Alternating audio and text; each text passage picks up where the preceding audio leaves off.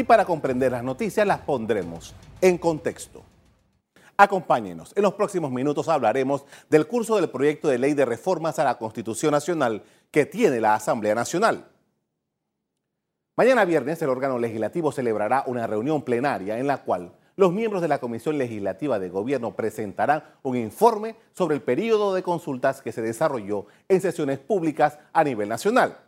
Veamos los temas que más abordaron durante las jornadas en diversos sectores del país.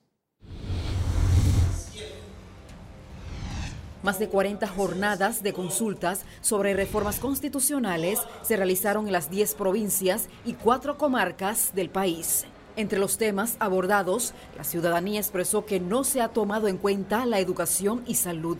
También se planteó elevar a rango constitucional la descentralización, se habló del medio ambiente, caja de seguro social, entre otros. Plantean la descentralización para que se evite que el impuesto de ITBM venga exclusivamente del de bienes inmuebles y que en efecto los municipios en el interior, en vez de tener medio millón de dólares por año, teniendo 15 y 20 corregimientos que no pueden hacer nada, se le puede aumentar esa cifra. Indicó que uno de los temas cuestionados en las consultas ciudadanas ha sido la situación actual de los tres órganos del Estado. No se excluye la Asamblea Nacional, el órgano judicial sale un poco menos golpeado, el Ejecutivo sale un poco menos golpeado, el Ejecutivo sale golpeado más bien en el manejo del presupuesto, ¿no? Entonces la gente está pidiendo que en esos tres órganos se hagan observaciones muy puntuales. El Colegio Nacional de Abogados resaltó la posibilidad de aumentar el número de integrantes de la Corte Suprema de Justicia. ¿Cómo se soluciona la mora judicial? Si este es un problema de integración de la Corte o este es un problema del número de habitantes del país, que en la medida que va creciendo la población, los tribunales se hacen con mayor posibilidad de, de, de resolver asuntos. Este viernes, la Comisión de Gobierno de la Asamblea tiene previsto presentar ante el Pleno el paquete de reformas constitucionales y el informe de las consultas ciudadanas. Tal como se ha informado, a partir de la próxima semana iniciará el proceso de los tres debates en el Pleno de la Asamblea Nacional, tal como lo establece la propia Constitución. Antes de seguir, repasemos algunos antecedentes de la proyectada reforma a la Carta Magna. El pasado 18 de julio, sin cambio alguno, el gobierno del presidente Laurentino Cortizo entregó a la Asamblea Nacional el paquete de reformas a la Constitución que preparó la Concertación Nacional para el Desarrollo. De acuerdo con los voceros del gobierno, el proyecto deja claramente establecida la separación de los tres poderes del Estado reconoce al Ministerio Público como el ente competente para realizar investigaciones judiciales y crea el Tribunal Constitucional como máximo organismo para interpretar la constitución política de la República. El presidente Cortizo se había comprometido con la concertación a entregar al órgano legislativo las reformas sin modificaciones del gabinete.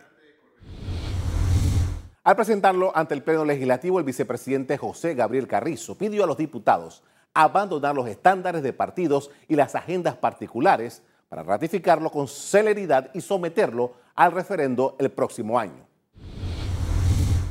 Estamos ante ocasión de definir el sendero que recorrerá nuestro país. Debemos estar a la altura del momento. Está prohibido fallar. Debemos actuar deponiendo los intereses personales Así lo planteó el vicepresidente hace casi tres meses y ahora llegó el momento de ver el curso que tomará este proyecto que ahora tiene nuevas propuestas recibidas en todo el país. El documento original preparado en la concertación nacional y aprobado en gabinete tiene en total 40 modificaciones a los textos constitucionales. No obstante, durante las giras realizadas por los diputados, miembros de la Comisión de Gobierno, los ciudadanos han entregado un conjunto de ideas y propuestas para que sean incorporadas en la discusión de este acto constitucional. Según se ha informado, los comisionados al rendir el informe al Pleno mañana incluirán los aportes que se les han presentado en las reuniones de consulta. Habiéndose cumplido la etapa de consultas, la presión que tienen los legisladores ahora es la del tiempo. Según manda la Constitución, las reformas deben atenderse en sesiones ordinarias. Si habilitan los viernes para sesionar, que es una opción, la Asamblea tendría unos 13 días para agotar el debate y aprobar las reformas. Si no es así, serían apenas 11 días hábiles. El presidente Cortizo prometió que las modificaciones a la Carta Magna se llevarían a referéndum a mediados del año próximo. En esta legislatura ordinaria, los diputados tienen hasta el 30 de octubre para decidir sobre las reformas y deberán volver a debatirlo a partir de enero. En esta discusión seguramente habrá una alta participación de diputados de todas las bancadas y es posible que haya intensos debates en diversos temas, sobre todo en lo relativo a los cambios propuestos para el órgano legislativo. En la agenda legislativa hay otros temas, como las reformas a la ley de contrataciones públicas, que por lo que se ve quedaría pendiente para enero del próximo año.